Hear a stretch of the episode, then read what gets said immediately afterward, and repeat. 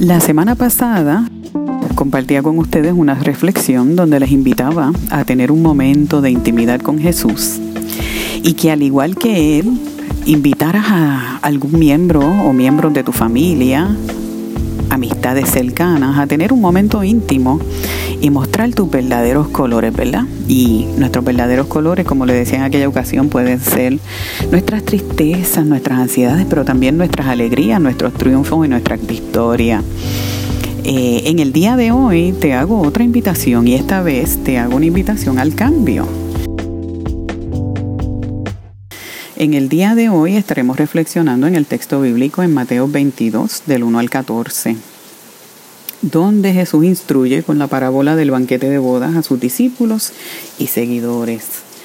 Este pasaje bíblico puede sonar fuerte en tiempos tan convulsos como los que estamos viviendo, pero yo los voy a invitar a que analicemos en este breve espacio a los invitados. Vamos a concentrarnos en los invitados, ¿verdad? Tenemos una primera lectura al texto, dos tipos de invitados, los que van por su propia, los que por su propia decisión, ¿verdad? Decidieron no aceptar la invitación y no ir a la fiesta de, del hijo del rey, perdonando la redundancia.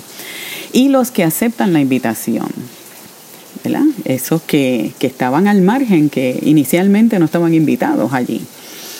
Pero si leemos detenidamente, por ahí se nos coló otro tipo de invitados. Y es el número tres, que ha pesar de que acepta la invitación, ¿verdad? No está dispuesto a cambiar su ropa, eh, ya que el, rey estaba ofreciendo un cambio de ropa a aquellos invitados.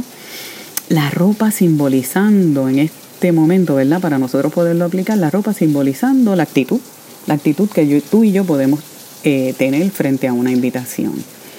Me parece interesante que muchas veces nos limitamos en muchas ocasiones a invitar a personas que conocemos a nuestra casa, a nuestras iglesias, a cenar, a un café, incluso a un diálogo. Y si de repente nos detenemos a pensar cuántas personas han rechazado nuestra invitación, yo te invito a que te preguntes o que reflexiones en este momento cómo te hizo sentir ese no. ¿Cómo te afectó ese no o cómo te afectó ese no puedo? ¿Qué emoción o sentimiento experimentaste?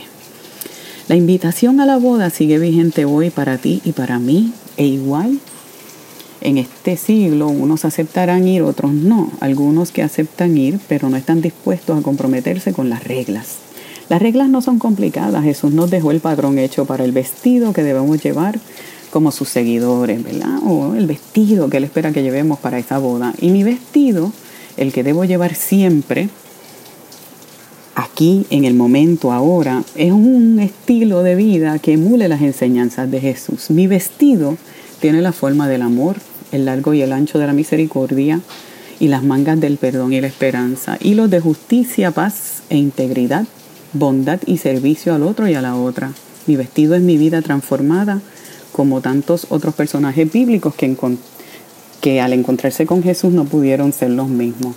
Un ejemplo, los magos de Oriente venían siguiendo una estrella que llegaron a Jesús, una vez vieron al niño, entraron, entregaron sus presentes, descansaron y regresaron por otro camino a su lugar. El ciego Bartimeo. Cuando Jesús lo sana, este se deshace de la capa que lo identifica como ciego y mendigo y se pone sobre sus pies y sigue a Jesús. La mujer samaritana en el pozo, de ser una rechazada por la sociedad, a una de las primeras voces femeninas en el Nuevo Testamento que testifica de las maravillas que Jesús hizo en su vida con un solo encuentro. Es que yo me reafirmo que no hay manera de encontrarnos con Jesús y continuar siendo los mismos. Es que cuando un encuentro real se da entre lo divino y el ser humano, no podemos ser los mismos después de ese encuentro. Hoy te invito al cambio, hoy te invito a que me acompañes a esta boda y juntos nos despojemos de nuestras viejas maneras de vivir, de cómo nos relacionamos con nosotros mismos y con el prójimo y nos pongamos las vestiduras nuevas que nos ofrece el anfitrión, vestiduras de amor, justicia, perdón, misericordia, bondad, servicio y esperanza.